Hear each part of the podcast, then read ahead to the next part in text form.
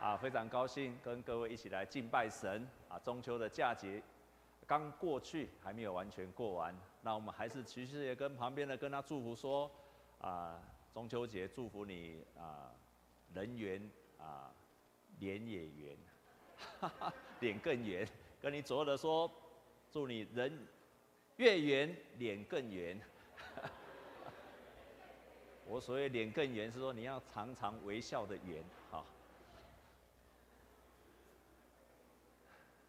好。我们现在所读的圣经叫做《圣经的正典》，也就是有六十六卷。在圣经的正典以外，有很多的传说。还有一个传说，就是在抹大拉城里面，那里面有一个非常非常漂亮的女人。这个人叫做玛利亚，在圣经上有很多的名字都叫做玛利亚。当然不是耶稣的母亲，也不是一个叫伯大尼的玛利亚，这是抹大拉的玛利亚。这个人呢，非常的漂亮，但是呢，很可惜，在他身上有鬼附缠绕附在他的身上。每一次那个鬼附在他身上的时候，他就想要找男人去发泄，而且不止找男人，还会找很多的男人去发泄他的情欲，就随便找一个男人就跟他在一起了。在他的里面不断有这个鬼在缠绕着他。他很希望摆脱，可是这么多年来都没有办法摆脱，甚至于有更恶的鬼，在圣经上曾经有记载，有找了更恶的六个鬼又住进来，更多的鬼在他的身上，他一直没有办法摆脱这种缠累，一直到有一天，在他甚至想要结束自己生命的时候，有一天，他听到耶稣要到他的城里面去做客。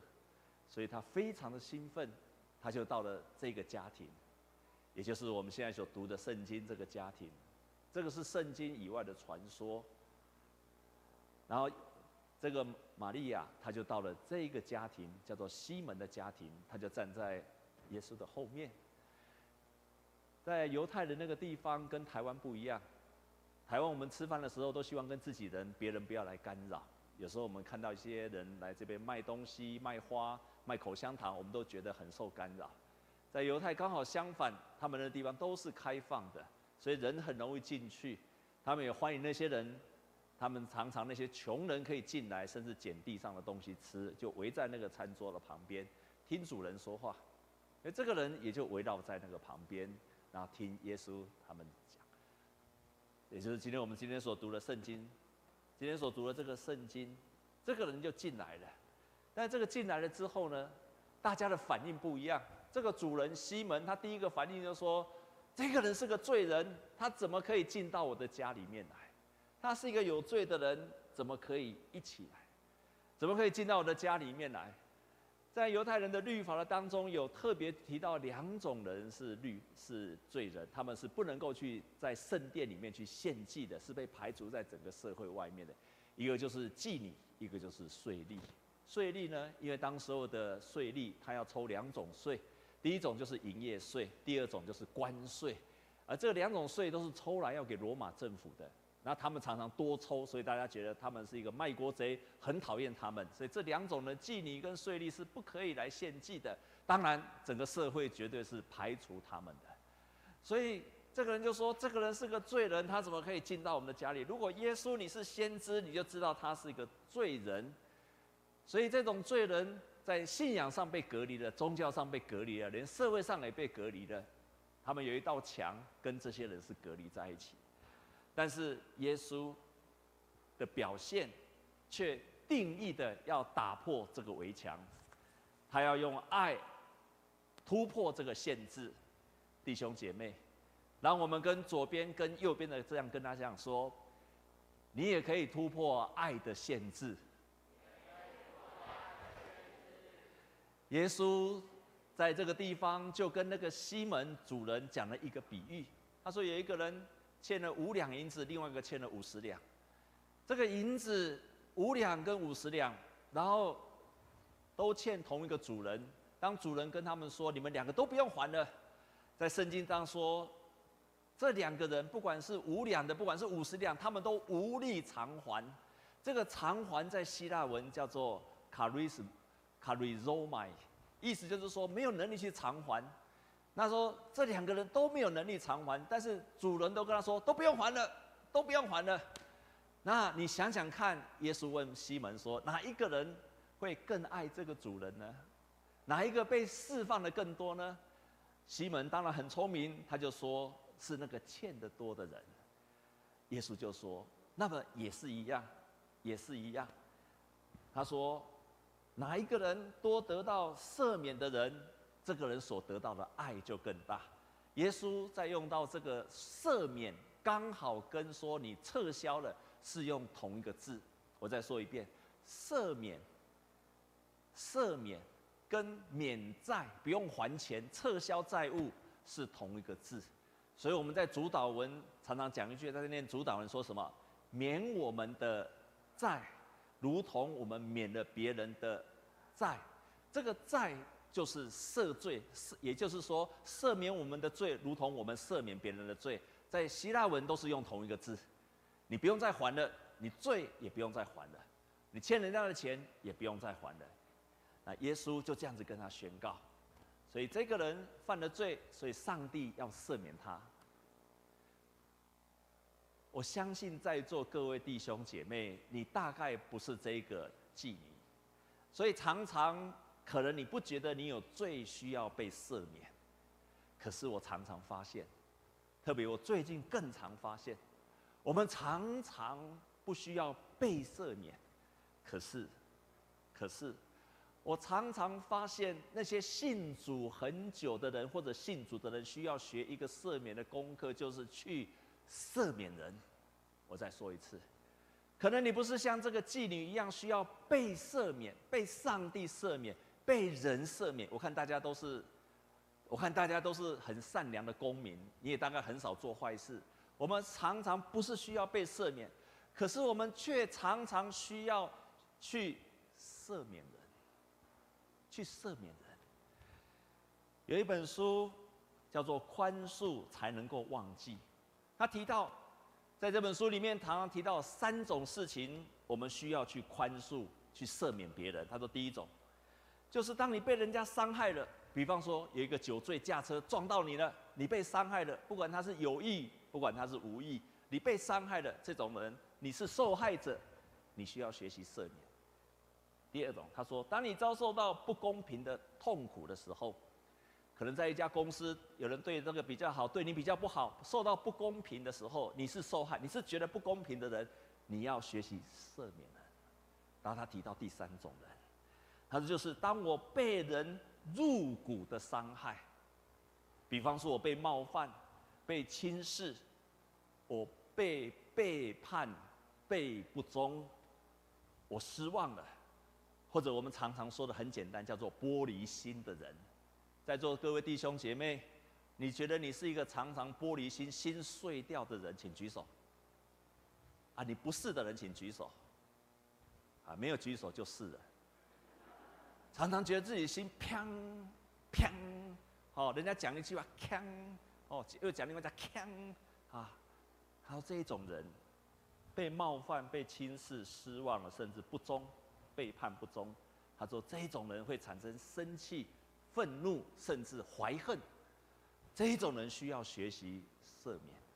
像圣经当中，彼得曾经来问耶稣说：“我的弟兄得罪了，我要怎么办？”耶稣跟他说：“你要饶恕他，赦免他七十个七次。”所以我看看很多信主很久的人，也许你不是坏蛋，你不需要被赦免，可是你却常常是学习。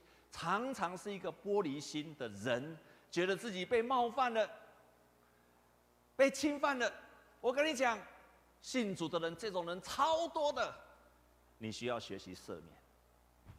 今天这个道理对你很重要，超级重要的，重要的不得了，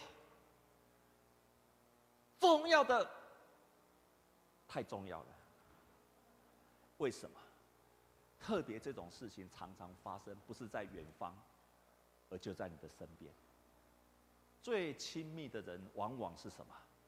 伤害我们最深的人，常常让你感觉到怀恨的、不满的、愤怒的，常常是你家里的人。很多人不敢参与在教会，因为他怕在教会的服侍，在教会参与，他在被伤害。所以反倒是最亲密的人，往往是最伤害我们的人。在座弟兄姐妹，你阿们吗？你一定阿们。哎，春燕姐怎么讲那么大声？有一个听说是全世界最好的笑话，曾经是全世界最好的笑话。有一个人，他有一天收到他的女朋友传给他的简讯，这样子跟他说：“我们还是分手吧。”他收到这个简讯，在座弟兄的收到这个简讯，泪泪快要掉下来了。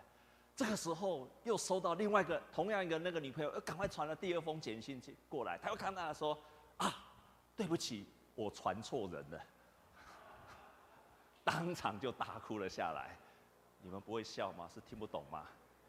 这是全世界最好的笑话呢，啊，你没有笑，啊，只有有智慧的人才笑得出来。啊，他就当场就哭了出来。最亲密的人往往伤害自己最深。我曾经在台南有一个姐妹，啊，这个姐妹是离婚十几年了，啊，将近好像快要二十年了。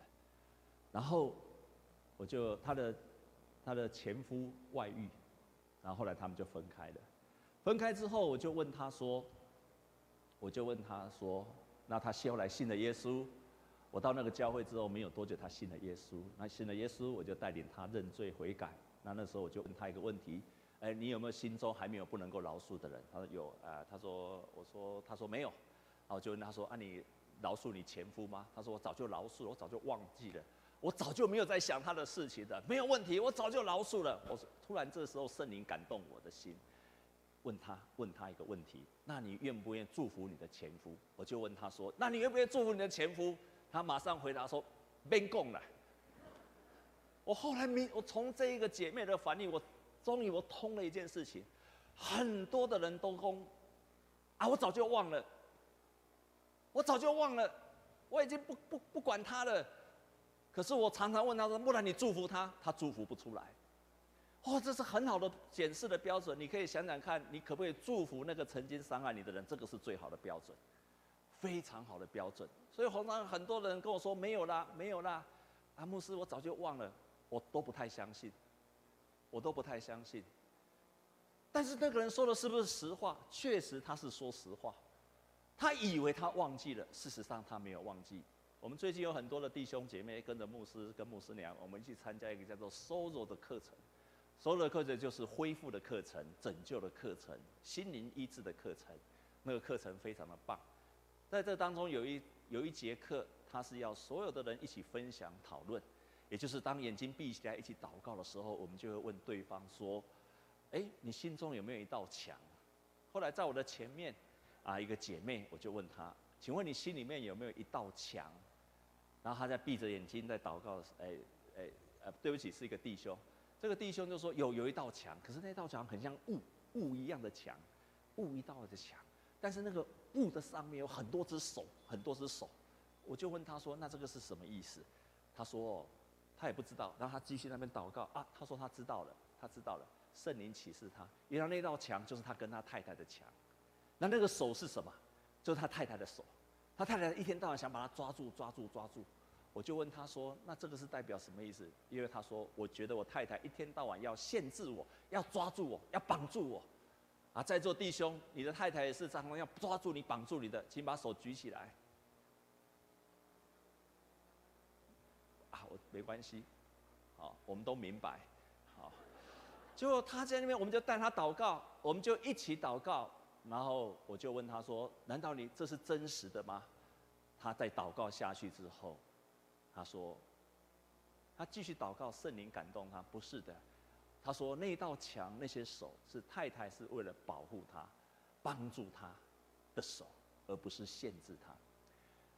我举这几个例子，要提醒各位弟兄姐妹：很多亲密的人，往往是伤害我们的人。常常我们的家人就在我们身边的人，我们以为跟他没有什么问题，可是，在生活当中，许多有意无意的当中，可能你不觉得有什么，可是你。”你也觉得把它吞下去，它不复存在，但是它却常常成为我们心中很深的伤害。在圣灵的感动之下，这些都会浮现了出来。耶稣打破了这个障碍，打破了这个围墙。耶稣成为我们爱的榜样。耶稣做的第一件事情就是赦免了他，不定他的罪。当这个妇人进来的时候，所有的人就开始定他的罪。这个人是一个罪人，这个是上帝所弃绝的人。这个人不应该在我们社会，不更不应该在我的家里面。可是耶稣不定他的罪。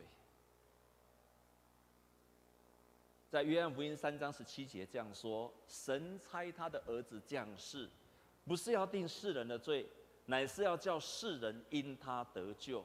信他的人不被定罪，不信的人罪已经定了。”耶稣甚至这样子讲：“我实实在在的告诉你们，税吏和娼妓倒比你们先进神的国了。”耶稣意思不是说我容忍这些罪，可是耶稣不定他们罪，因为希望他们能够悔改。但是耶稣跟西门这个主人的价值观不一样，一个是定罪，耶稣是要赦免人的罪；一个人是要把上帝的爱跟这个人隔绝，另外一个人是让他，耶稣希望他能够经历到上帝的慈爱。我觉得这个态度是非常的棒，同时在我们的生活当中也非常值得学习。这个礼拜我在台南有一个同工。这个同工他的教会非常的大，他是一个主任牧师。发生了一件事情，然后他就在他的脸书上分享。发生什么事呢？有一天他来做礼拜，他来做礼拜，然后他从门口走进来，然后从背后一个姐妹的背后走过去，他就这样喊着说：“林姐妹平安。”没有想到那个林姐妹啊，既没有站起来，理都不理。又没有跟他打招呼，牧师就走过去了，然后走过去心里就开始 murmur，他怎么没有跟我打招呼？他怎么没有理我？我是主任牧师哎，他我跟他打招呼了，他怎么都没有理我？所以当他走过去的时候，他越想越越想越气。后来他开始想说，哎，我好像开始定这个人的罪了，我好像开始定这个人的罪了。所以那个就想说不行，不行，我不可以定他的罪，我不可以，我不可以有那种假设我有正确的答案，弟兄姐妹，弟兄姐妹，我这里特别提醒你，不要有那种假设你有正确的答案。了解这句话的意思吗？如果你不能够证实的，请你不要假设他就是这样的人。所以他就转头过去，就去找他的那个姐妹，就跟他讲：“林姐妹。”我刚刚走过去的时候，你怎么没有站起来？怎么没有回头？也没有跟我打招呼？到底你是怎么回事？这个林姐妹就转头回答说：“啊，牧师啊，我是这样哦，你在跟我打招呼哦。啊，对不起啦，我不姓林。我以为你在跟别人打招呼嘞。”这个牧师从这个当中，他体会到一个很棒的一点，他提到四个结论。他说。照圣经最好的方式，如果你心中有那个假设性，觉得是标准答案，最好的方式就是直接找那个人去谈。他就提出四个：第一，如果你找他谈的时候，对方知道他不对，正好他可以向我道歉求原谅。如果对方是不对，你找他谈，正好对方会找让他跟你道歉原谅。结果呢？两个人恢复和好的关系。第二种情形，对方如果根本就不知道他得罪了我，我去找他谈，让他有机会学习改变他的忽略的地方，还有不成熟的地方。结果是什么？我帮助对方提升了他。第三种情形，如果对方知道他自己的行为，但是不认为这没有什么，这认为这没有什么大不了的。各说各话，他有他的想法，我有我的想法的时候，那我去找他谈，结果会怎么样？至少让他知道我跟他的看法不一样。第四种情形，如果对方没有做任何我想象的事，是我自己严重误会了对方，那我更要找他谈。结果是什么？我可以跟他道歉，避免严重的假设性的错误。所以他说：“如果照圣经的原则，最好就是，如果你有那种感受的时候，你觉得你被侵犯了、冒犯了、委屈了，最好的方式找他谈。他说这四种结果带来都是很好的结果。我特别要提醒我们在座的弟兄，常常弟兄为了面子、为了尊严，在家里、在教会都不太愿意谈，是不是这样？弟兄、姐妹，是不是你的弟兄常常这样？啊，我不爱讲，这不下面，啊，不要紧啦，但没有什么大不了，我早就忘记了，没关系，才怪嘞。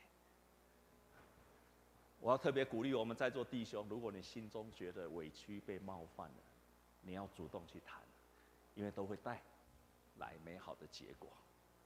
所以耶稣很棒的一点，他不定人的罪，不做假设性的，自己认为对的去定人家的罪。第二，耶稣很棒的，他看见了。人心中的渴望，他看见了人心中的渴望。当这个人女人走进来的时候，西门看到的是一个罪人，应该被隔离出来的。可是耶稣却看到了这个人是需要上帝慈爱跟赦免的人。然后那个女人把那个眼泪在那边一直掉，一直掉眼泪，照圣经上说，湿了耶稣的脚。这个湿了的脚，其实在圣经的原文是说，好像下雨一样，好像下着雨一样。所以可见这个女人是像下雨一样的，一直哭，一直哭，一直哭，一直哭，一定不是只有一点点眼泪，是大哭，哭到没有办法停。你看他耶稣的脚全部都湿掉了，可见一直哭，哭到很久，哭了很大声，泪流不止的哭。这个西门看见了，说：“这个不合体统。”他怎么可以这样哭？可是耶稣看见了，是这个人他渴望生命被拯救的需要，看见这个女人心中迫切的需要跟渴望，他看见这个人不管时间、不管场合、不管一切，渴望得到释放的内心。这个女人当她把那个香膏打破的时候，膏在耶稣的。脚上的时候，可能这个西门心中想：这么贵的香油为什么要打破呢？拿去卖给穷人，呃，卖给人，然后去赈济穷人，不是很好吗？可是耶稣看见了这个人对上帝、对耶稣是何等的爱。耶稣所看见的，跟这个西门所看见的截然不同，因为他看见了人心中的渴望。这个渴望，看见人心中的渴望，就能够打破爱的限制，不会被人的表象所限制住了。不止这个样子，耶稣看见了人心中的无力，他即使很想要改变他的人生，但是他没有力量。所以耶稣看见了人心中即使有很大的渴望，仍然需要上帝的帮助。上帝常常帮助带来赦免的。耶稣给我们最大的赦免，常常是带来一个新的眼光。你会开始用新的眼光去看别人，看到那些伤害我们的人。你以前觉得他伤害你的人，他坏死了，可是你新的眼光会看到他是非常软弱又没有力量的。在座的弟兄姐妹，你有没有听过为什么狗特别会咬人？受伤的狗特别会咬人。为什么很多动物它会？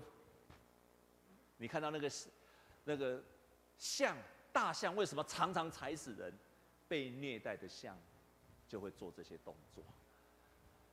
所以耶稣看见了人心中的软弱，无能为力，给新的眼光。当你有这种新的眼光的时候，你会带来新的感受。这个感受就是，你知道他的伤害，他之所以这样伤害。并不是因为你所引起的，于是你就开始知道这个人，你对他有新的感受，很奇妙。当有这种新的感受出来的时候，你对这个人的怨恨就离你而去了。如果你不肯饶恕的时候，常常有一句话说的蛮毒的，就是你在喝毒药，然后咒诅别人死掉，最后死的常常是你自己。可是，当你释放了，你愿意饶恕了，你自己也得着了释放，你就不需要再喝那个毒药，你就释放了。你跟他，你释放了、饶恕了，不表示你要跟他和好，他的人生怎么样，从此以后跟你没有关系的。这个就好像什么，罪就远离你了。你一释放的时候，罪也远离你。在旧约当中很美好的形容，旧约以前没有耶稣基督来的时候，要赎罪怎么赎罪？叫一只羊来，然后把你的罪，把你的把你的手放在他的头上，把他所有的罪都放在他的头上。然后叫那只羊转身过去，一脚把它踹到旷野去，让那个这头羊就离开了你，从此不再回头了。当你开始饶恕的时候，就像这头羊也离开了你，它从此不会再回来了，你就得着了赦免跟释放了。爱大，你多么爱上帝，你的饶恕的力量也很大。耶稣不定罪，耶稣看见人心中的渴望，耶稣也看见人心中的无力。所以耶稣就打破了爱的限制。当我去参加那个 Sozo 这个训练的时候，我期望有一天我们教会也可以有这个美好的事工。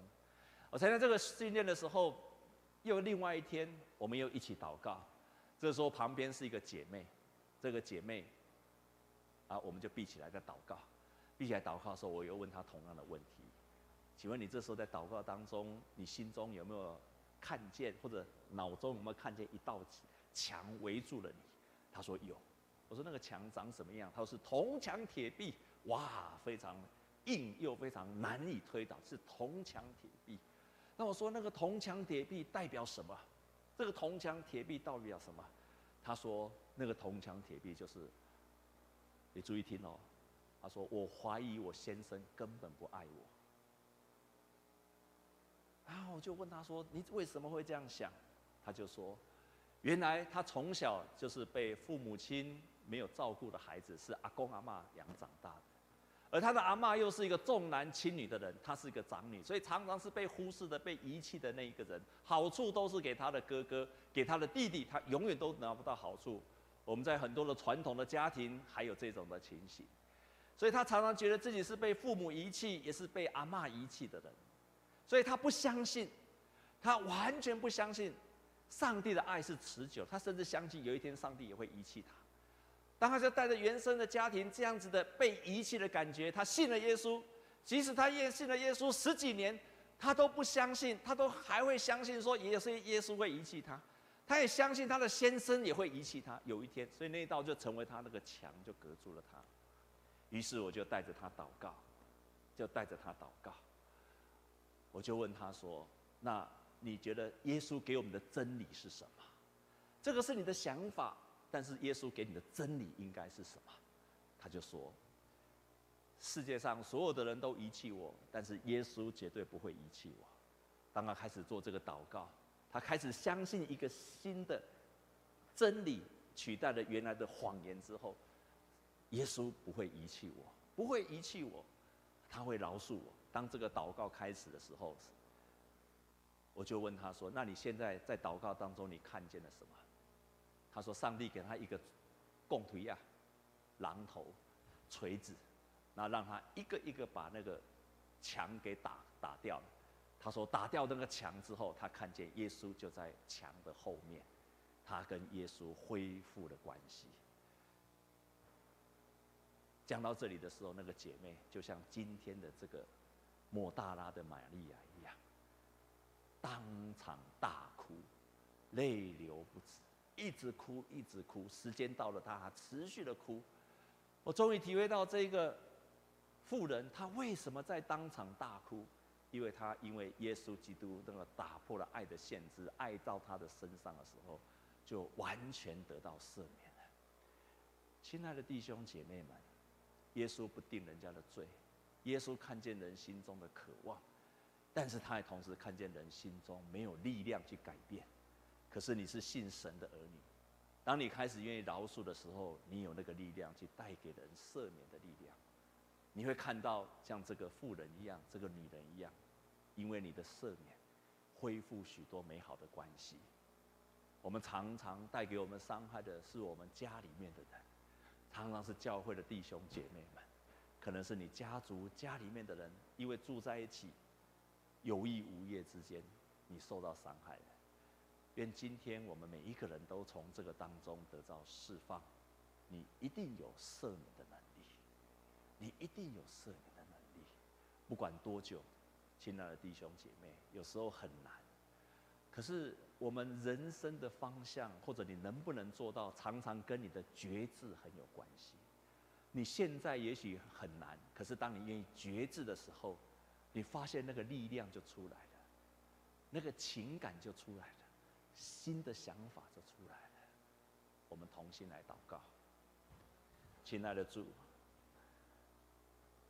你的爱很大，你的赦免也大，你大有能力的饶恕，会赦免我们一切的罪。我，我们都是蒙恩的人，我们首先经历了上帝的大爱，还有饶恕。我们也深信，你也把这样的能力赐给每一个神的儿女。